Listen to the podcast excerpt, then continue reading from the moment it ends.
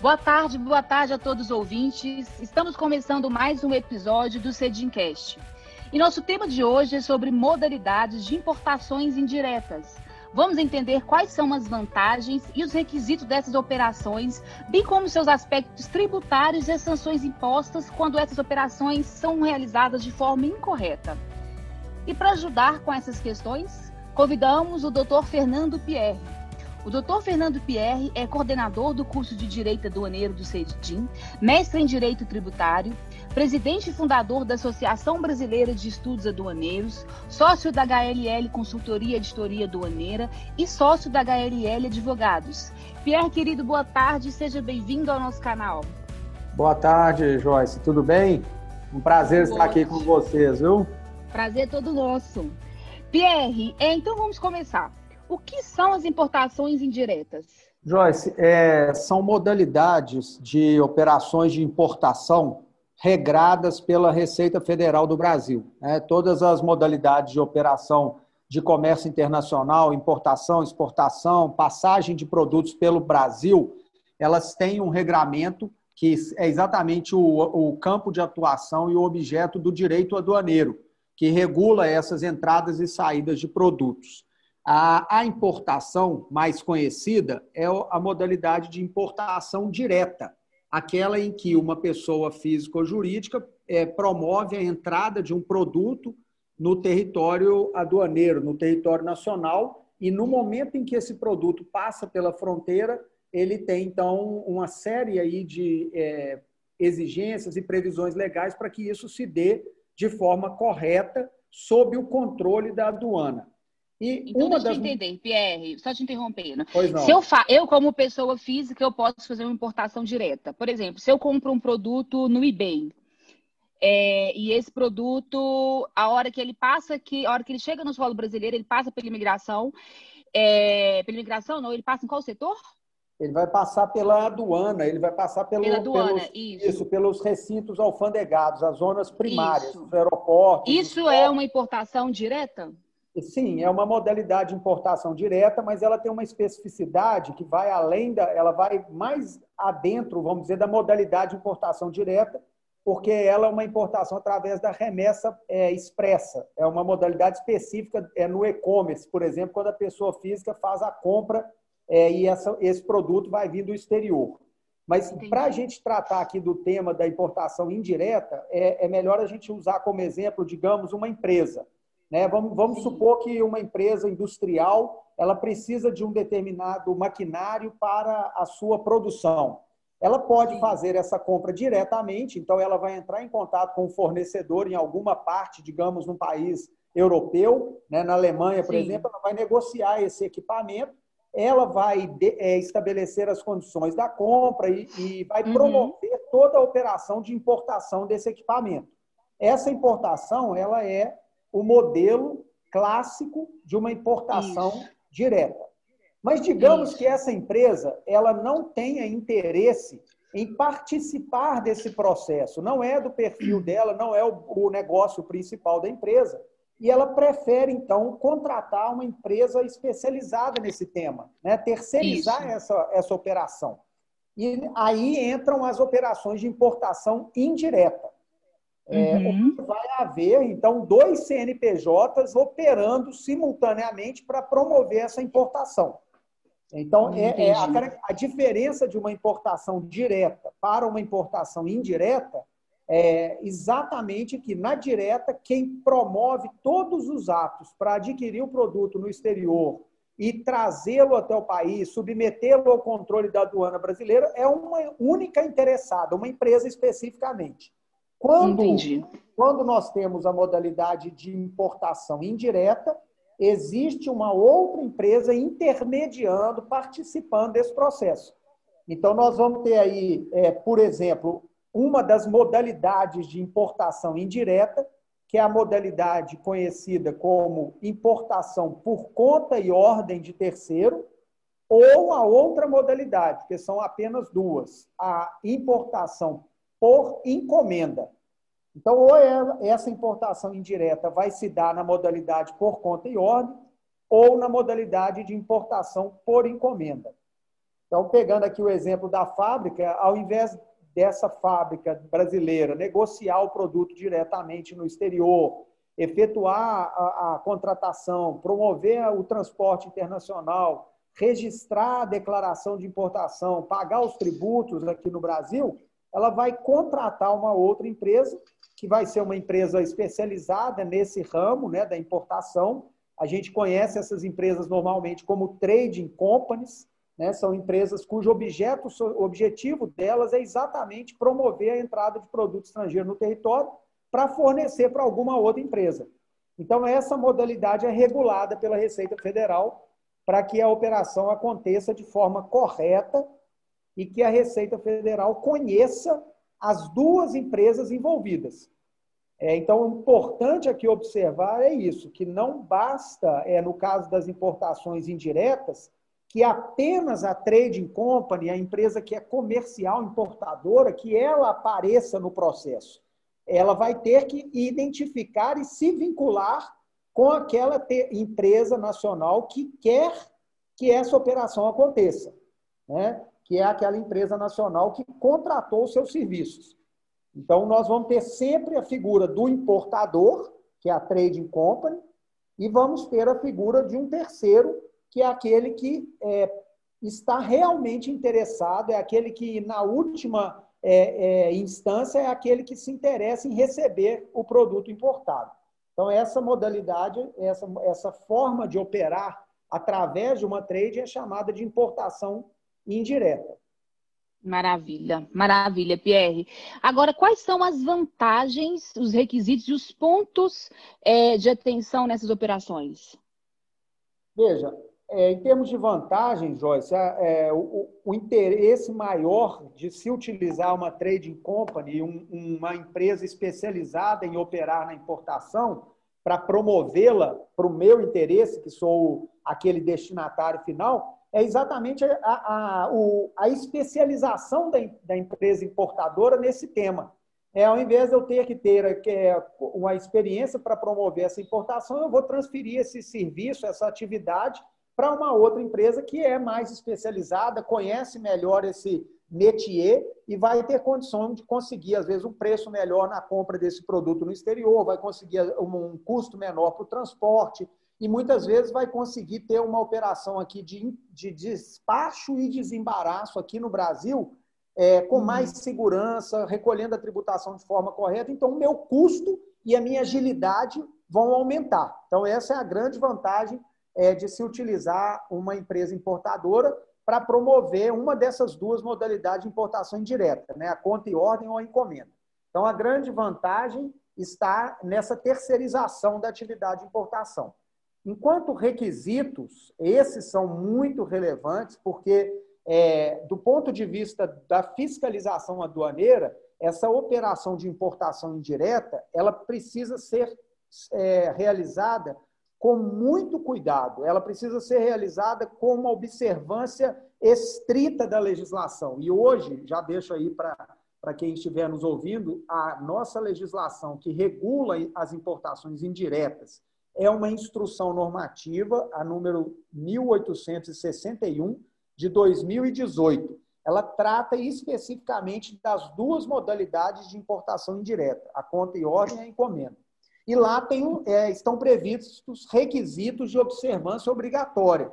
Então, o primeiro deles, por exemplo, para se realizar uma operação de importação indireta, é preciso que tanto a empresa importadora quanto a empresa que é a real adquirente, no caso da conta e ordem, quanto a encomendante na modalidade da importação por encomenda, as, todas essas empresas precisam se habilitar em um sistema que a Receita Federal denomina de radar, é uma habilitação prévia, onde os, os, as empresas que importam ou exportam no nosso país, elas precisam de se cadastrar lá. Então, não basta a empresa ser constituída, ter o CNPJ e operar no mercado interno. Ela tem que obter essa, essa habilitação no radar para poder promover qualquer processo de importação, seja direto ou indireto. Então, as duas empresas têm que estar habilitadas elas precisam de celebrar um contrato formalizando essa relação em que uma vai importar para a outra. Elas precisam também é, ter uma capacidade econômica, uma capacidade financeira que é analisada no momento da habilitação do radar, que, que tenha, é, que seja condizente com a operação que vai ser realizada. Então, elas têm que demonstrar essa capacidade no momento da habilitação no radar.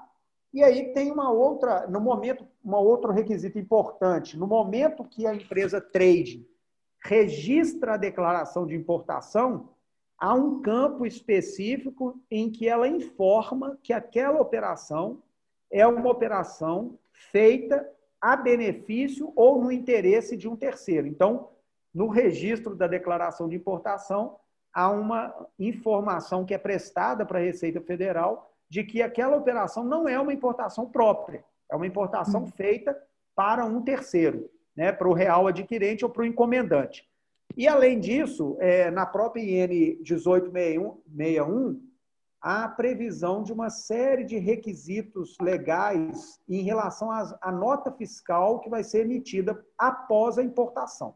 Então, aí são requisitos bem detalhados que a legislação traz e que a trading, né, a comercial importadora e a empresa adquirente ou encomendante vão ter que observar com atenção porque aí vem o risco, né? Aquilo que, que você comentou, é quais são os riscos, quais são as consequências que a não observância da legislação pode acarretar.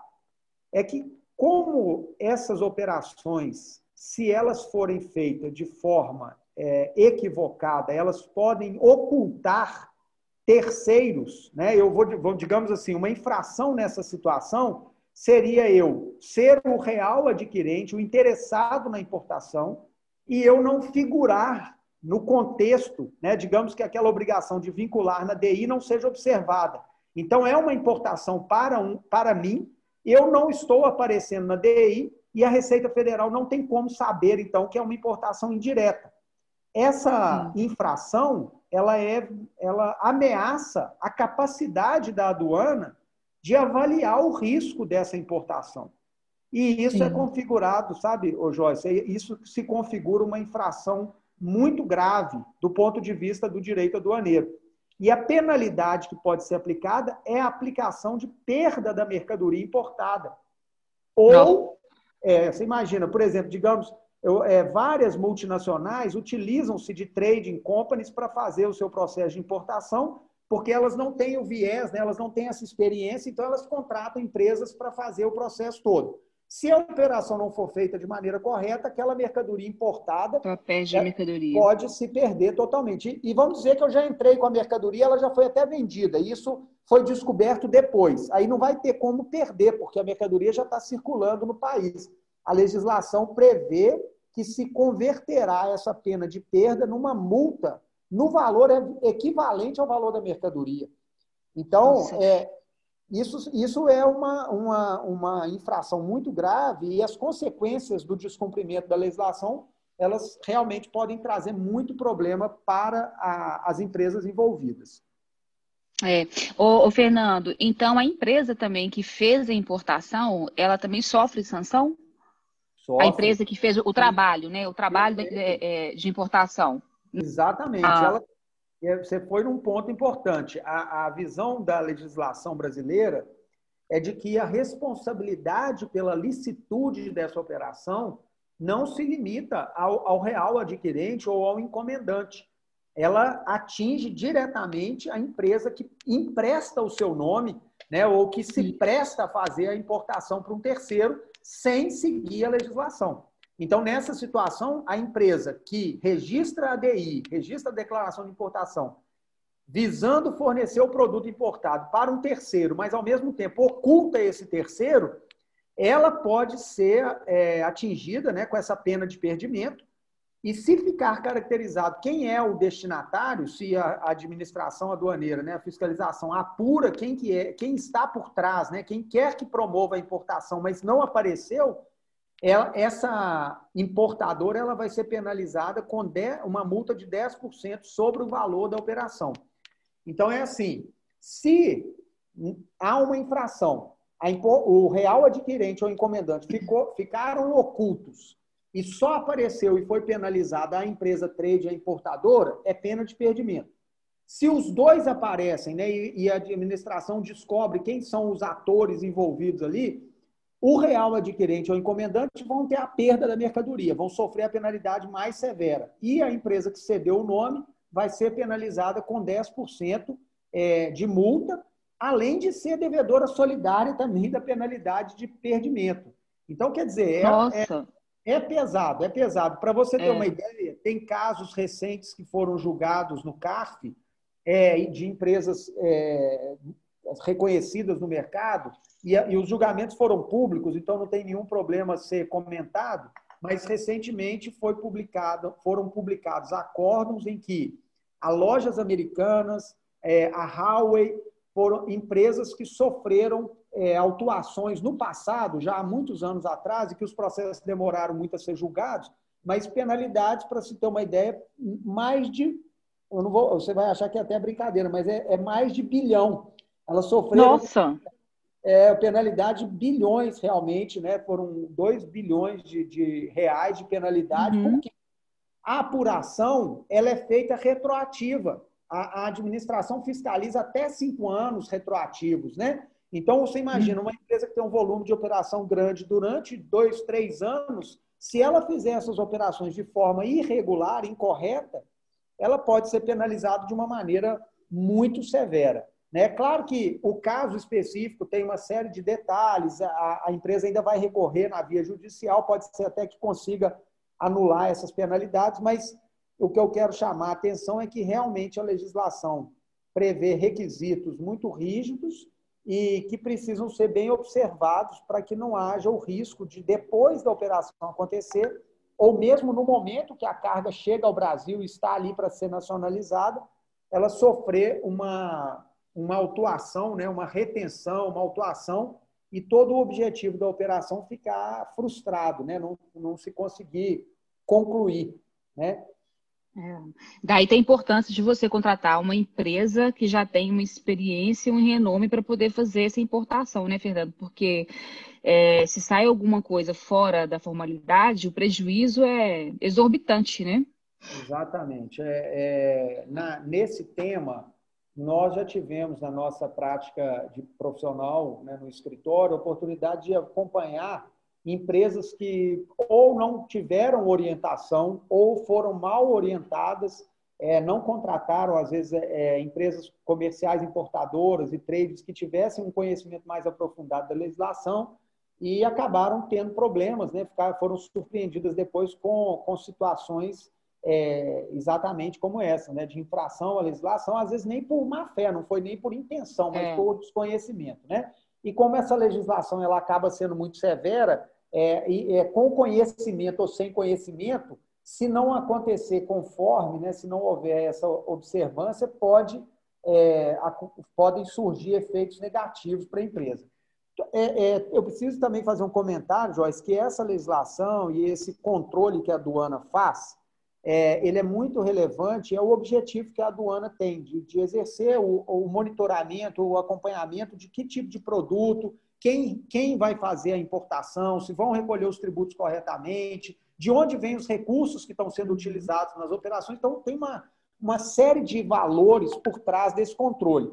Mas, por outro lado, é, essa situação dessas importações indiretas, elas é, talvez precisem de uma, cada vez mais, de serem é, avaliadas com o um olhar é, da realidade concreta, porque os negócios são muito dinâmicos, né? E muitas vezes é, é, você tem uma situação de uma importação que é direta, uma, uma importação direta, e que vai ter aqui no Brasil a revenda para vários compradores e que a empresa pode ter receio ou poderia correr o risco de ser dito pela aduana, pela fiscalização, que é uma importação com encomenda, sabe? E às vezes, por exemplo, no próprio caso do e-commerce, como você falou, é cada vez mais comum que, se, que você solicite alguma empresa, compre no site é, de uma empresa o produto e essa empresa é, que tem a plataforma, o, o, marketplace, ela vá buscar no mercado, é, até no exterior, aquele produto para atender o seu cliente.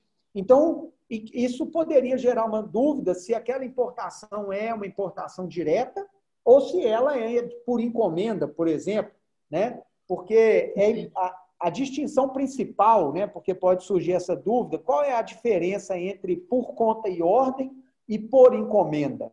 Né? Essa distinção ela é uma distinção até bem fácil de falar, né? qual é a distinção. É difícil, às vezes, na prática, é, identificar e comprovar, mas na, na, na questão legal, a diferença é a seguinte: na conta e ordem, o contrato entre as duas empresas é de prestação de serviço. Então, o importador presta um serviço para o real adquirente. É, qual é o serviço? De realizar o despacho aduaneiro, nacionalizar o bem no interesse do real adquirente. Ok? É, no caso da encomenda, a, o, o modelo é exatamente de comprar no exterior e revender para aquele que já tem interesse de adquirir, que é o encomendante. Então, muito diferente da conta e ordem, né, que é uma prestação de serviço, na encomenda, é, o objetivo é que haja a compra no exterior pelo importador e a revenda no mercado interno, com margem de lucro. Então, enquanto na conta e ordem é, as empresas vão ter um contrato de prestação de serviço e a remuneração é mediante uma nota fiscal de serviços emitida por parte do importador para o real adquirente, no caso da encomenda, eu já tenho duas notas fiscais é, de compra e venda. Quer dizer, eu tenho a importação com a nacionalização, agora o produto é da empresa importadora, ele já está nacionalizado, e aí no passo seguinte ela vende para a empresa que é a encomendante, que é aquela que desde o início queria que houvesse a importação, é, negociou já isso de antemão, já estava esperando por esse produto, etc. Então, em linhas gerais, né, dentro dessa visão é, macro, as modalidades de importação são essas: a direta e a indireta se subdividindo em duas, né, a conta e ordem e encomenda. Maravilha. Agora, o, Pierre, sobre o aspecto tributário, o que é importante observar nas importações indiretas? Excelente, essa é uma boa questão também, viu, Joyce? É, do ponto de vista federal, tá? a primeira questão é a seguinte: na entrada do produto estrangeiro, nós temos a incidência de quatro tributos federais: II, IPI na importação, PIS e COFINS importação. É, esses tributos eles vão ser suportados. Quem é o contribuinte desse tributo na importação indireta é a empresa que, que, registra a declaração de importação e, portanto, é o que nós denominamos aí o importador, a trade. Uhum. Então, ela suporta, no primeiro momento, toda a incidência dessa tributação. No momento que ela faz a transferência, se for conta e ordem, ela não vai estar vendendo. Então, ela vai transferir todo o custo dessa importação, e IPI, PIS e COFINS, para o real adquirente. Vai emitir uma nota fiscal de saída essa empresa que é a real adquirente vai suportar o custo, sem que o valor da entrada, da nacionalização, seja a, ele seja acrescido qualquer margem de lucro. Então, o hum. mesmo valor da nacionalização vai ser o valor da transferência para o real adquirente, com a incidência de todos os tributos, IPI, PIS e COFINS. É, no caso da importação por encomenda, além da entrada com IPI, PIS e COFINS, a trading vai vender, né, vai fazer uma revenda no mercado interno, vai agregar o lucro, vai aumentar o valor, então, daquela entrada, e sobre esse valor vai incidir novamente o, IPI, o PIS e a COFINS em relação a essa venda que está sendo feita no mercado interno. Agora, o ponto importante aí, no caso da tributação federal, é que tanto o real adquirente como o encomendante eles são equiparados a uma indústria para efeito do IPI. Então, é, se não fosse uma operação de importação indireta, nessa transferência no mercado interno ou nessa venda no mercado interno, não é, o IPI morreria. A cadeia do IPI encerraria-se ali. Mas como é uma importação indireta, a próxima etapa, ou seja, a saída do real adquirente para o mercado interno ou a saída do encomendante para um, outro comprador no mercado interno, vai ter também a incidência de IPI. Então, amplia-se a cadeia do IPI. Tá? Eu não sei se deu para compreender. É, é, tem, então, na operação direta, tem IPI na importação e na venda. Pronto, acabou. Na importação indireta, eu vou ter IPI na importação, na venda para o, real, para o encomendante, na transferência para o real adquirente. E todos dois, quando forem vender de novo no mercado interno, vão ter IPI. Ah, eles não vão dar saída. Por exemplo, o real adquirente quer a mercadoria para si. Então, é claro que não vai ter a próxima etapa, né? já que ele não vai dar saída no produto, encerra-se ali nele a cadeia do IPI. Então, no caso das importações indiretas, existe uma ampliação da cadeia do IPI. Esse é um aspecto relevante em relação à legislação federal. Agora, a questão mais interessante, mais complexa, é em relação à tributação estadual. Por quê? Nós estamos falando do ICMS na importação, que é o quinto tributo que incide nas importações. E é um tributo de competência dos estados. Então, começa aqui. Quando a empresa trade, né, uma comercial importadora, está fazendo uma operação é, destinada ao terceiro, é, vai haver um ICMS na entrada e vai haver um ICMS nessa saída, assim como o TI. Vai haver na nota fiscal de saída o destaque do ICMS na transferência interna para o real adquirente ou na venda, na revenda interna para o encomendante. É, a questão aqui é saber o seguinte: qual estado vai receber o ICMS da importação? É o estado onde está a trading ou é o estado onde está o real adquirente, que é o destinatário final dessa mercadoria? É, então, essa dúvida, é, ou é o estado onde está o encomendante? É, essa dúvida é uma dúvida que vem é, acompanhando aí as operações de importação indireta há vários anos, sabe, Joyce? É uma discussão danada, porque os estados brigam por esse CMS da importação.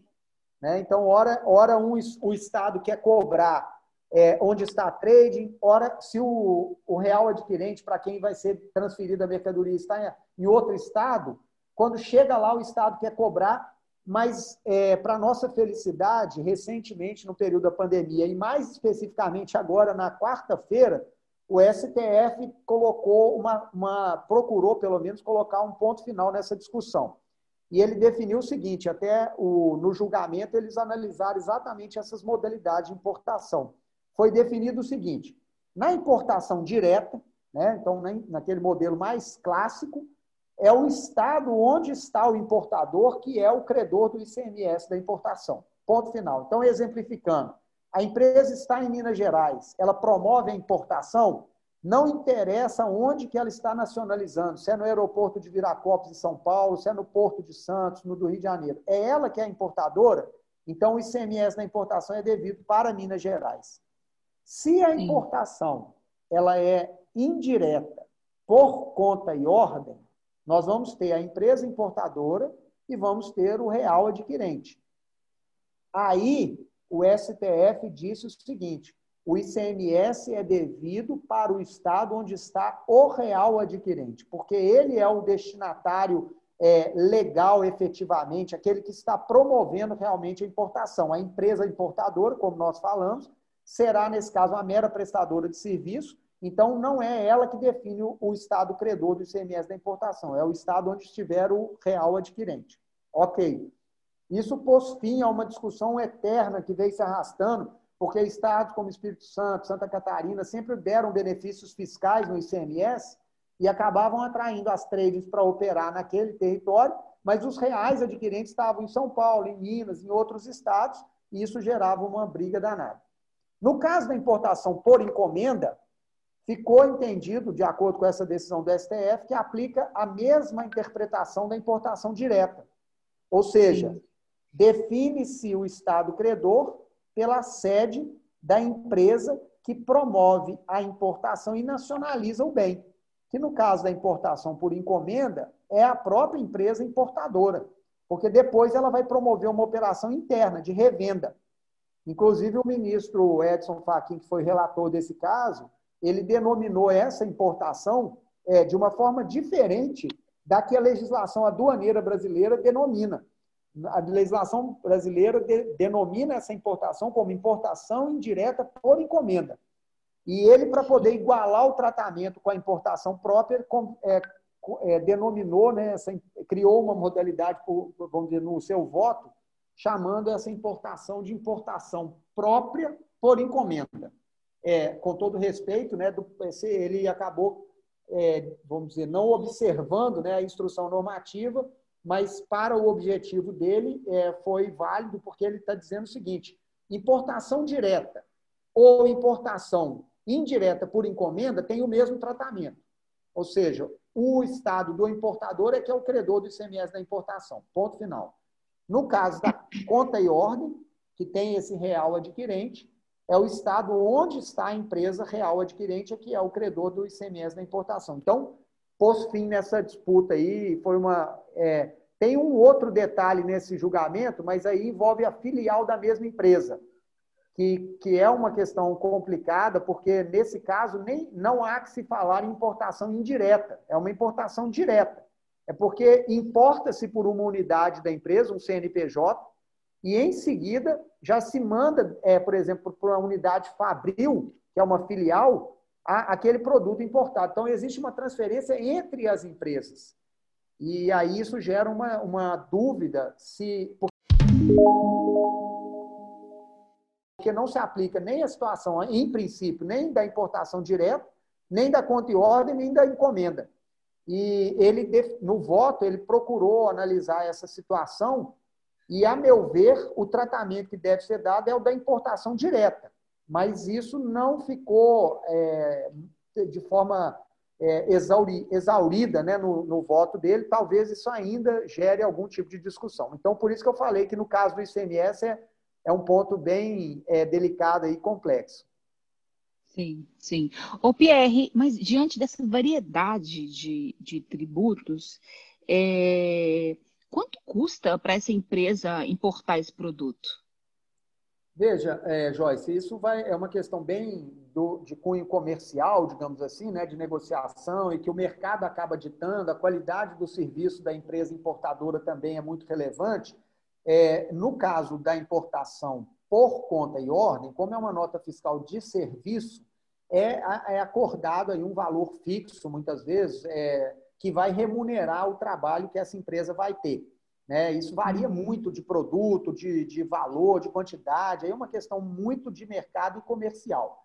E no caso da importação Sim. por encomenda, eu já ouvi né, de clientes comentarem sobre percentuais e margem de lucro via de regra, elas não são tão altas, né? porque quando há uma importação por encomenda, é, a empresa é, vai admitir ali uma negociação com percentuais, dependendo também muito do valor do produto. Né? Isso pode variar é. muito. Né? mas, via de regra, uma margem de lucro que a empresa importadora vai embutir naquela operação para que ela possa ter é, lucratividade e conseguir fazer frente aos riscos também, porque são, são é, situações as mais diversas que acontecem, né? Então as empresas acabam é. É, buscando se resguardar nisso, né? Isso. Pierre, infelizmente o nosso tempo está acabando. Papo interessantíssimo. Tenho certeza que agregou para todos os nossos ouvintes. Eu queria te agradecer, tá, pela sua disposição, pela sua disponibilidade aí é, em dedicar né, o seu tempo ao nosso canal. E gostaria de mais na frente a gente poder bater mais um papo sobre esse tema que é muito interessante, tá bom?